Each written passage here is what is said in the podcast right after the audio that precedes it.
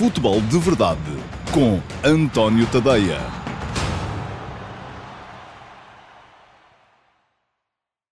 Olá, muito bom dia a todos. Eu sou António Tadeia. Este é o Futebol de Verdade de terça-feira, dia 28 de julho de 2020, quase final da época.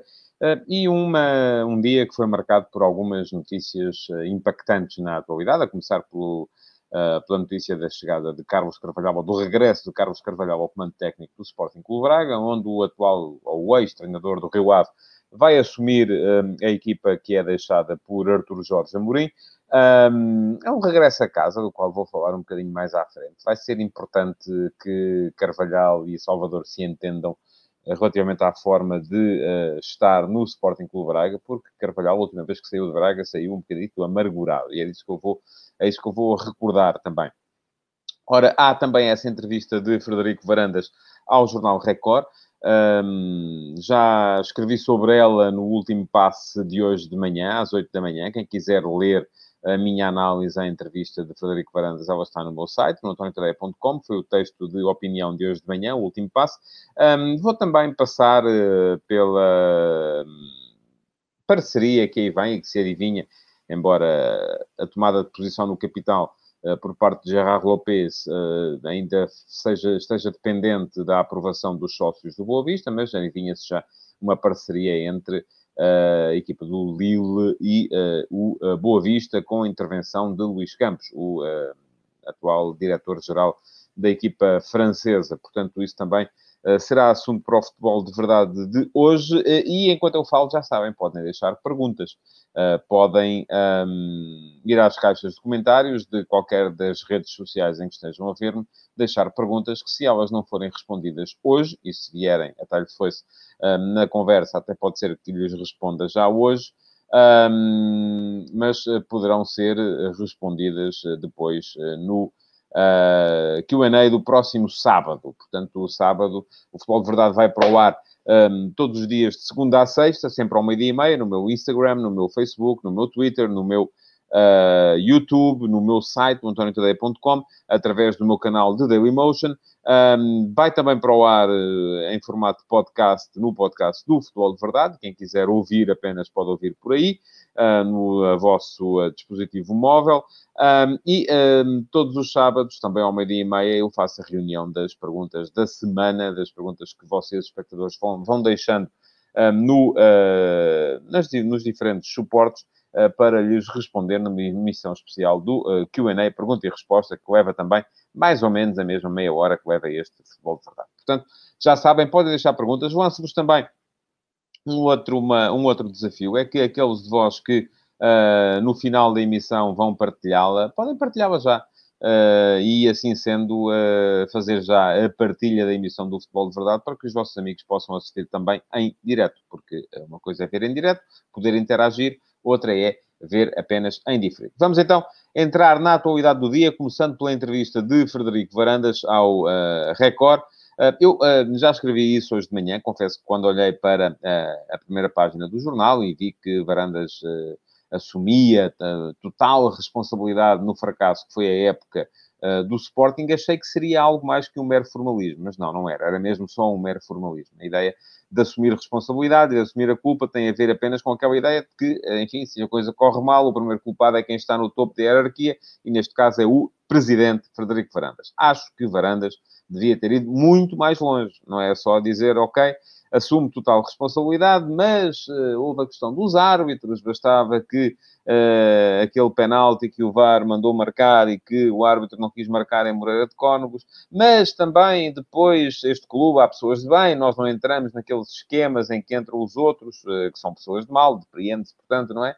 Mas uh, tivemos uma herança com muitas dívidas, um plantel destruído pela gestão anterior, mas, um, enfim, os miúdos que, nos quais nós queremos basear o futuro um, ainda não estavam prontos, tivemos que esperar e, entretanto, vieram uma resma de jogadores que não serviam para rigorosamente nada uh, e estiveram só mesmo a, a atrapalhar e a consumir recursos, não é? Portanto, acho que uh, Varandas perdeu aqui uma extraordinária oportunidade para uh, encarar de frente aquilo que é o futuro do Sporting. E o futuro do Sporting, para ser bem sucedido, só se fará, de facto, com uma assunção de culpa real. Eu ainda tenho a ideia, ou admito perfeitamente, que Varandas, em circuitos internos, ou seja, com os seus colaboradores, uh, esteja a tentar perceber o que é que de facto ele fez mal, porque naquela entrevista aquilo que se vê é que uh, a gestão do Sporting foi toda boa.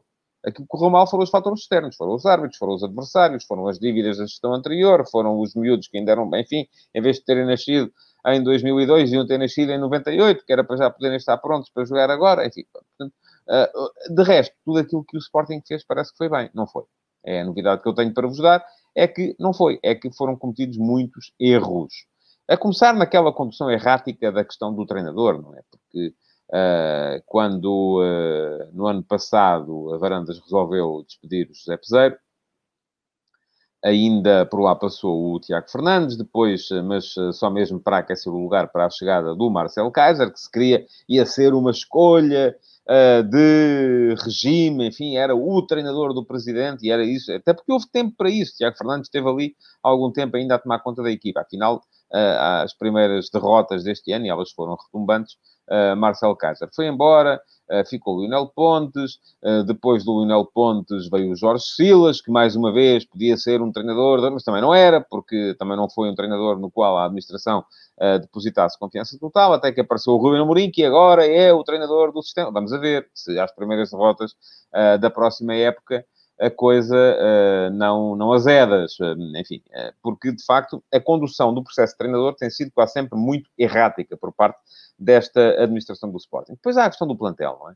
A questão do plantel, eu hoje de manhã fui ver esses números e recorri ao Transfermarkt, o portal alemão, que à partida vamos partir do princípio que não está feito com ninguém, nem com o Benfica, nem com o Porto, nem com o Cascalheira, nem com o Oriental, e que as avaliações que lá têm são corretas, ou pelo menos não são um, parciais. E se formos ver o plantel do Sporting em 2017-18, uh, antes de saírem aqueles jogadores todos que saíram incompatibilizados com a direção anterior, é verdade, um, valia 259 milhões de euros.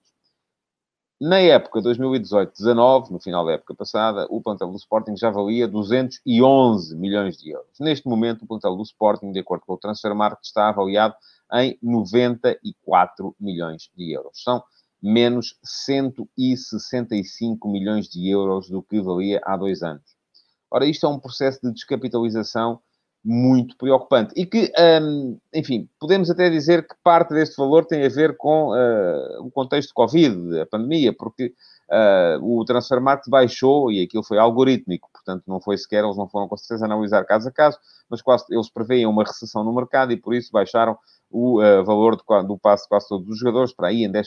Agora, um, a desvalorização é muito superior a isso. E essa tem a ver com política, tem a ver com escolhas que foram feitas. E, um, enfim, até pode haver aqui mais uma atenuante, que é o facto de, um, neste, neste período, o Sporting ter uh, investido 60 milhões de euros em jogadores e ter recebido 182 milhões de euros em vendas.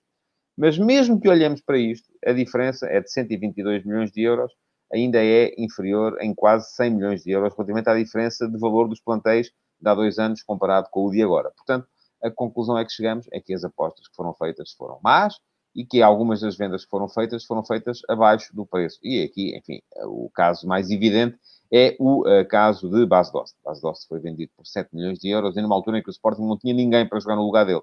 Uh, e tinha o Luís Felipe, mas uh, Luís Felipe sozinho era manifestamente curto para aquilo que diz-me o José Barbeira dos Santos que a desvalorização do plantel não terá a ver com o caso. Enfim, tem a ver também. As coisas não são estanques. Eu não sou. Agora, acho que o Sporting não pode passar os próximos 20 anos a desculpar-se com Alcochete. Alcochete já foi lá atrás, já foi. Aqueles jogadores já foram. Foram e foram negociados. Houve um esforço desta direção para os negociar. Ok, até subscrevi isso. Um, acho que o Sporting precisava de dinheiro para ontem, não podia dar só o luxo de ficar à espera, uh, como querem uh, os maiores contestatários desta direção, não podia dar só o luxo de ficar à espera uh, que os tribunais decidissem, porque entretanto era preciso manter o, a casa a funcionar. e, enfim, os anos que levariam os processos a chegar a tribunal seria o suficiente, com certeza, para o clube fechar as portas. sem que esse dinheiro tivesse entrado. Mas isso não explica tudo, nem pouco mais ou menos, porque alguns desses jogadores ficaram, os que saíram uh, foram, acabaram por ser vendidos, em alguns casos até com valores muito aceitáveis. Agora, houve depois foi apostas que não fazem, não lembram um careca. Isto, curiosamente, alguém dizia a brincar no outro dia, que os treinadores de varandas são todos carecas. Portanto, aqui, vamos ver, não lembra de facto um careca, nem ao Kaiser, nem ao uh, uh, Silas, nem agora ao Ruben Amorim. Uh, porque, um, por exemplo, investir 5 milhões de euros em Rosier, na altura olhei para o, para o rendimento, não sou um especialista, nem pouco mais ou menos, na Liga Francesa, mas olhei para o rendimento, vi que Rosier já não jogava há uns meses valentes, porque tinha estado com uma lesão grave. Um, enfim, é um bocado estar à espera. Um, de milagres, não é? Parece-me que, uh, diz o César Gonçalves, venda inútil de base doce, mas ele só saiu porque passou em Alcochete. Se não fosse este caso, muitos não saíam. Mas não se pode ficar parados no tempo, é claro. Pois é isso que eu acho. Enfim, até admito que sim, que uh, os jogadores tenham saído por causa... Eu, eu nem digo de Alcochete, uh, digo de todo aquele clima que foi gerado antes de Alcochete. O clima para Alcochete, em que o clube estava constantemente uh, em conflito com os seus próprios jogadores. Uh, enfim, isso não é bom, não é bom para a equipa nenhuma, não foi bom para o Sporting, mas já foi lá atrás. Enfim, vamos arrumar. Não vale a pena continuar a falar disso. Não é por causa disso, não é por causa do Covid, não é por causa dos árbitros, não é por causa de os adversários não serem pessoas de bem, não é porque os miúdos são pequeninos, não é porque havia dívidas anteriores, é porque foram feitas más apostas, entretanto. Foram feitas muitas más apostas, entretanto, não só nas vendas como nas compras. E um, eu falei de algumas, algum desses casos hoje no último passo da manhã. Quem quiser pode ir lá ver, já o disse. Um, agora, é importante, eu até percebo, enfim, já, já tenho, obviamente, um exército a, a, a criticar-me, a insultar-me, a dizer que só falei de Bruno de Carvalho, quando era importante era dizer que Varandas é um incompetente. Não, não falei só de Bruno de Carvalho. Enquadrei as coisas, já disse, a história explica-se assim. Um, não há uh, nem homens providenciais que só fazem tudo bem, nem homens uh, absolutamente idiotas que só fazem tudo mal. Uh, as coisas têm, são encadeadas umas nas outras e, obviamente, nem sou eu que faço a maior parte das comparações, são os próprios defensores do regime anterior que muitas vezes aparecem a dizer porque no tempo de Bruno de Carvalho estes jogadores não vinham para cá. Enfim, também, também vem muito entulho Uh, vem muita coisa boa, é verdade, e eu uh, sou daqueles que acha que o Bruno Carvalho teve um efeito positivo no Sporting até uh, ao dia daquela derrota em Madrid, em que ele começou a perder o pé. Mas, pronto, é a minha opinião, eu fico com a minha, vocês ficam com a vossa. Escrevi sobre isso, que diz o Quadripai, suponho que tenha quatro filhos, meus parabéns, que Nani não podia deixar sair a custo zero. É verdade, é o que eu acho também. Acho que Nani podia ser um polo aglutinador de, dos miúdos que estão agora a chegar, uma referência para os miúdos que estão agora a chegar, uh, e era importante que ele tivesse ficado, e o Sporting deixou-o sair a custo zero. É isso mesmo, foi isso mesmo que aconteceu, e ele ainda podia ser útil à equipa, ganhava muito, negociava-se. Uh, enfim, houve muita gente que veio ganhar muito e que uh, não serviu rigorosamente para nada. Mas essa é a minha opinião. Enfim, ponto final nesta questão. Quem quiser saber mais, pode dar um salto ao antoniotadeia.com para ler um, a opinião que eu por lá uh, escrevi. Vou ainda passar por, pela aposta do Vitória Sport Clube em Mário Silva. Parece-me uma aposta positiva. Acho que, enfim, o treinador que foi campeão da Europa de Sub-19 pelo Futebol Clube do Porto tem uma questão ainda por resolver. Aí está. Não tem o nível UEFA Pro. Não é? é um, é uma questão importante e eu acho que cada vez mais é preciso as pessoas raciocinarem e pensarem naquilo que uh, está a passar com os treinadores em Portugal, porque cada vez são mais e bom, isto vai crescer. Um, também aqui, uh, tal como eu acho que é importante que Varandas uh, diga, até pode ter um discurso cá para fora para não estar a dar munição aos, à oposição, mas é importante ter um discurso lá para dentro em que identifica mesmo os problemas. Eu também percebo que o José Pereira uh, o presidente da Associação Nacional de Treinadores de Futebol, tenha um discurso cá para fora a dizer que é absolutamente inadmissível, que é uma vergonha, que é isto e que é aquilo, mas depois tenha um discurso para dentro, uh, e tem que ter, em que uh, tem que perceber quais são os problemas que está a enfrentar neste momento, e neste momento a questão é que cada vez mais há mais clubes a apostar em treinadores que não têm as qualificações de, necessárias. Porquê? Porque não há cursos. Não há possibilidade dos treinadores se inscreverem. Já vamos ter para o ano o Ruben Amorim no Sporting, o Luís Freire no Nacional, aparentemente o Mário Silva no Vitória, Um, e, e, cada vez mais ser, vamos começar a ver os adjuntos a, a, a, ser identificados como treinadores. Isto continua a ser um campeonato de opereta, porque ninguém de facto uh, assume as coisas que estão a ser feitas. Um, ok, podemos dizer, não podem ser contratados, mas se eles são bons, se eles têm resultados, não é? Então o Mário Silva não foi campeão da Europa de Sub-19. O, o, o Luís Freire não tem uh, seis subidas de divisão em oito uh, anos de carreira. Uh, não subiu, não conquistou no campo a subida, por acaso não conquistou porque o campeonato não acabou, mas pronto, estava à frente a subida à Primeira Liga com o Nacional. Um, não, uh, enfim, o, o Ruben Amorim não teve o efeito que teve na equipa do Sporting Clube Braga e não está a fazer um trabalho uh, que, uh, com o qual toda a gente no Sporting está neste momento satisfeita em Alvalade. Então, mas não têm qualidade, não podem ser treinadores, não podem inscrever-se nos cursos porque não há vagas. e isto, de facto, devia levar a que, apesar de manter este discurso cá para fora, a Associação Nacional de Treinadores tivesse uma, um discurso um bocadinho mais proativo lá dentro, e se calhar até tem, nós é que não sabemos porque nós estamos lá, para resolver a questão.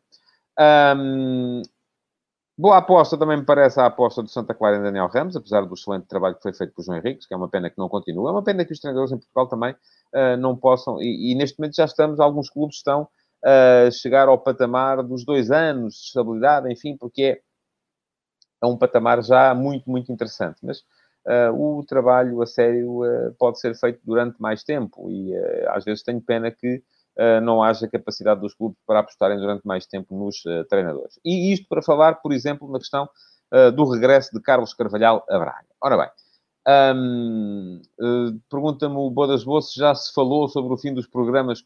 falei ontem, se quiser ver o futebol de verdade de ontem, Uh, ele foi muito dedicado a isso. Uh, sou capaz de escrever sobre isso ainda esta semana, uh, mas hoje a atualidade foi mais, foi mais premente. Um, bom, e a falar então de Carlos Carvalhal.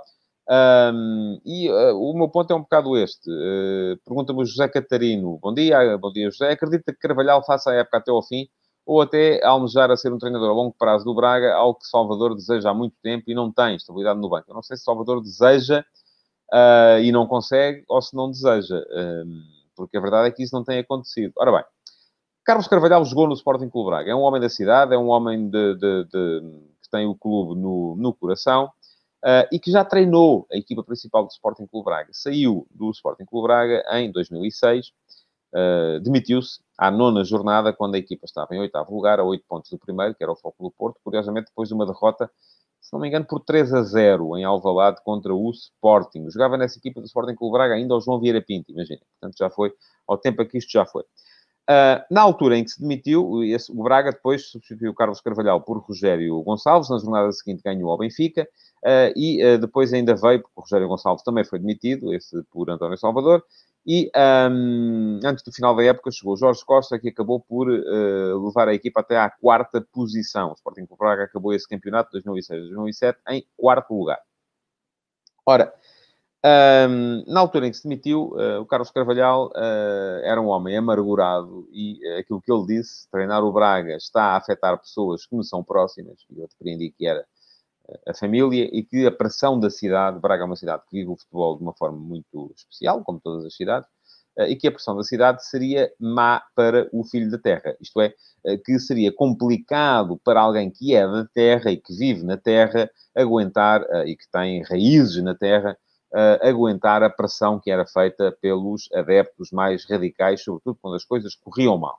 Ora, curiosamente, agora aquilo que se diz é que o facto de poder ficar em casa, de poder ficar na terra, em Braga, um, foi um fator uh, de importância extrema para que Carvalhal acabasse por decidir uh, assinar pelo Sporting Clube Braga e que tenha, por exemplo, rejeitado a, a, abordagem do Flamengo. Não sei se foi bem assim, é isso que se lê nos jornais de hoje. Não falei com ele ainda, portanto, não sei, não tenho a noção uh, exata daquilo que se passou, uh, mas eu sempre que se trata de Carvalhal e sempre que há algum problema, uh, com, se calhar condicionado por causa da saída amargurada de Carvalhal do Braga em 2006, por exemplo, quando houve aqui há tempos aquele problema que aparentemente foi um assalto, de que Carlos Carvalhal foi alvo quando estava a chegar a casa depois de um jogo, já madrugada alta, eu penso sempre em gente que uh, que colocam o, o, futebol, hooligans colocam o futebol à frente da, da, da, da dignidade e que uh, atacam as pessoas. E pensei nisso, passou-me pela cabeça, aparentemente não foi, ainda bem, uh, e também não houve sequelas, e ainda bem que não houve. Mas um, espero que, por um lado, Carvalhal tenha uh, resolvido a forma de uh, enfrentar esta, esta questão, que é uma questão premente, de facto, para que ele possa vir a ter sucesso em Braga. Outra questão, e Carvalhal, desde saiu de Braga, passou pelo Vitória Futebol Clube, em Setúbal, pelo Marítimo, pelo Sporting, foi para a Turquia, Besiktas e Istambul, Başakşehir, foi para os Emirados Árabes Unidos, para o uh, Al-Ali, uh, esteve no Sheffield Wednesday, esteve no Swansea e regressou a Portugal agora para um, treinar o uh, Rio Ave, que levou às competições europeias. Então, um treinador que está habituado a trabalhos até, enfim, não vou dizer de muito longo prazo, porque creio que nunca ficou mais de dois anos em lado nenhum, nem sequer em Sheffield, onde é venerado, mas acaba por ser um treinador que precisa do seu tempo para poder trabalhar. Em contrapartida, no Braga, o histórico recente não tem sido esse. É verdade que, uh, se formos a ver, Jorge Costa esteve quase dois anos, Jorge, uh, perdão, Domingos Paciência esteve mesmo dois anos, um, Abel Ferreira esteve dois anos também, uh, mas ninguém aguentou mais do que isso. E o Sporting Clube Braga, desde que Carvalhal saiu, há 14 anos, teve 16 treinadores, com o, o, o cúmulo a serem mesmo os quatro treinadores desta época. Ricardo Sapinto, Rubino Amorim, Custódio Castro e Artur Jorge Amorim. Portanto, é importante também que o Sporting Clube Braga perceba, ou que António Salvador perceba que não pode despedir treinadores por dar aquela palha, é só porque perde um par de jogos e de repente está tudo mal. Eu creio que Salvador também já uh, mudou um bocadito isso. Teve uma época atribulada em 2016-17, com Jorge Simão, José Peseiro e depois a entrada de Abel Ferreira. E esta época atual foi a primeira que, em que teve tantos treinadores, teve mais, Uh, mas se calhar apenas porque o Sporting foi lá buscar o Ruben Amorim a meio da época, porque senão o Braga teria ficado com Sapinto e Ruben até a final da época e teriam sido só dois treinadores. Mas um, o Braga não tem sido propriamente um, uh, um foco de estabilidade para os técnicos. Com Carvalhal é importante que isso mude, uh, porque é um treinador, conforme já disse, precisa naturalmente de tempo para deixar a sua, a sua marca e deixa lá, porque é um treinador competente. Agora, fico curioso também com o regresso de Carvalhal a casa, porque uh, da última vez as coisas uh, provocaram-lhe até alguma ansiedade e alguma amargura. Último tema de hoje, para falar uh, do Boa Vista e da cada vez mais iminente entrada do hispano-luxemburguês Gerard Lopes, que é dono do Lille Olympique, uma equipa de topo no futebol francês, e é dono também do Moucron, na, na, na Bélgica mas a entrada de Gerard Lopes para o capital e aparentemente como acionista maioritário do Boa Vista. Já sabem o que eu penso sobre isso. Não gosto, não gosto, não é por ser estrangeiro ou português, isso é absolutamente irrelevante. Uh, não gosto que uh, os clubes alienem mais de metade do capital social das suas chaves. Uma coisa de que, que à partida não me, uh, não me agrada, porque pode gerar problemas como aquele que temos neste momento na BSAD, com o conflito com o Belenenses, com aquele que, que tivemos no Despedido das Aves, que entrou em processo de implosão. Um, também há, há, alturas em que corre bem. Vamos ver, o Famalicão neste momento está a correr bem, não é? Veremos se vai continuar ou não. Uh, mas uh, é um fenómeno que, à partida, não, uh, com o qual eu não simpatizo. E aquilo que Vitor Murta, presidente do Boa Vista, veio dizer ontem, é que está a colocar uma grande fé na, na parceria, pelo menos, com o Lille, uh, que está, e com, enfim, com a intrusão de Luís Campos, que é uh, o homem que define quase tudo em termos de futebol no Lille, uh, depois de ter feito um extraordinário trabalho no Mónaco, porque isto poderia permitir, ou pelo menos neste momento, Luís Campos já estará a, a trabalhar para dotar o plantel do Boa Vista de soluções boas para a próxima época. Ora, aqui também tenho as minhas dúvidas, porque uma coisa é, é indivíduo ser não, não tenho dúvidas relativamente à competência e à capacidade de scouting de Luís Campos. Não tenho nenhumas. Uh, aliás, quem quiser ler um texto sobre ele também no meu site e as múltiplas descobertas que ele tem tido, é só chegar lá, ir ao antoniotadeia.com e fazer na, na, na, lupa, no motor de pesquisa, pesquisar por Luís Campos e encontrará, uh, porque Luís Campos é um, uma das iminências pardas, foi assim que eu chamei essa série, uh, do futebol europeu, e uma iminência parda porque é alguém que sabe muito, mas que nem toda a gente sabe que ele existe, não é? Ninguém toda a gente o valoriza suficientemente. Uh, mas um, não tenho dúvidas nenhumas relativamente à competência do Luís Campos, tenho dúvidas que seja possível este esquema de escadinha uh, que o clube que está em baixo, ou os clubes que estão em baixo, acabem por sair beneficiados. Porque uh, um tipo, quando é diretor desportivo de um clube, quer, que, quer o melhor para esse clube. E o melhor para esse clube nem sempre é dotar outros clubes de, que são parceiros ou que estão abaixo num patamar de, das melhores soluções. E se formos a ver, o Lille, por exemplo, já teve uma parceria forte com o Belenense. Esta época colocou seis jogadores no plantel, no Belenense não, na Bessada, assim é que é. Um, esta época, e desses seis houve dois que se aproveitaram, o guarda-redes RV Kofi e o médio Show. Um, os outros, enfim, Farage, Orosama, Brim e Bukolda, uh, foram quatro jogadores que passaram absolutamente anónimos pela época do Belenenses, uh, da Bessade, e que, uh, enfim, não vieram ajudar em nada. Um, porquê? Porque é difícil, de facto, porque são jogadores que têm que ser desenraizados, não são jogadores de topo para a equipa que os empresta, porque se fosse, não viriam, ficavam lá. Um, e, portanto, não é, não é fácil que uh, o Boa Vista pense em fazer um plantel com base nas, uh, uh, nos jogadores que não são primeiras escolhas do Lille.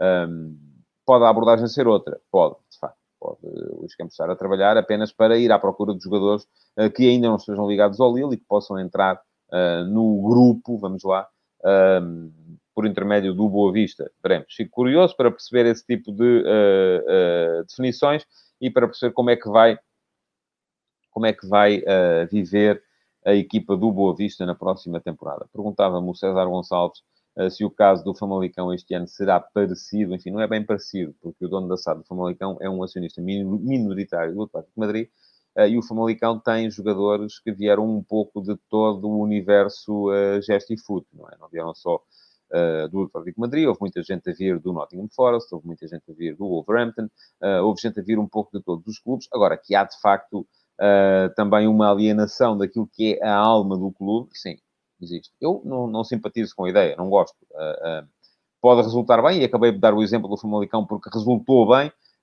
mas pode resultar muito mal, não só em termos de conflitos com o clube, como também em termos de implosão, como sucedeu no Desportivo das Aves.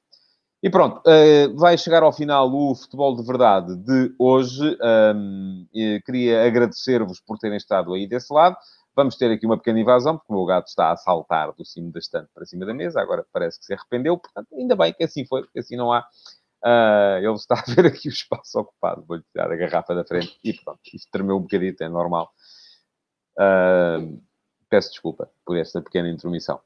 Uh, estava a dizer-vos, agradeço-vos por terem estado uh, aí desse lado. Queria pedir-vos que colocassem o vosso like na emissão de hoje do Futebol de Verdade um, que uh, fizessem perguntas, que a comentassem, pelo menos, uh, e fizessem perguntas para o Q&A do próximo sábado e, uh, ao mesmo tempo, que a partilhassem. Quem não partilhou ainda no início da emissão pode fazê-lo agora para que os vossos amigos saibam que o Futebol de Verdade existe. Além disso, se puderem subscrever o podcast do Futebol de Verdade, é uma ajuda que dão também. Muito obrigado, então, e até amanhã. Futebol de Verdade, em direto de segunda a sexta-feira, às 12h30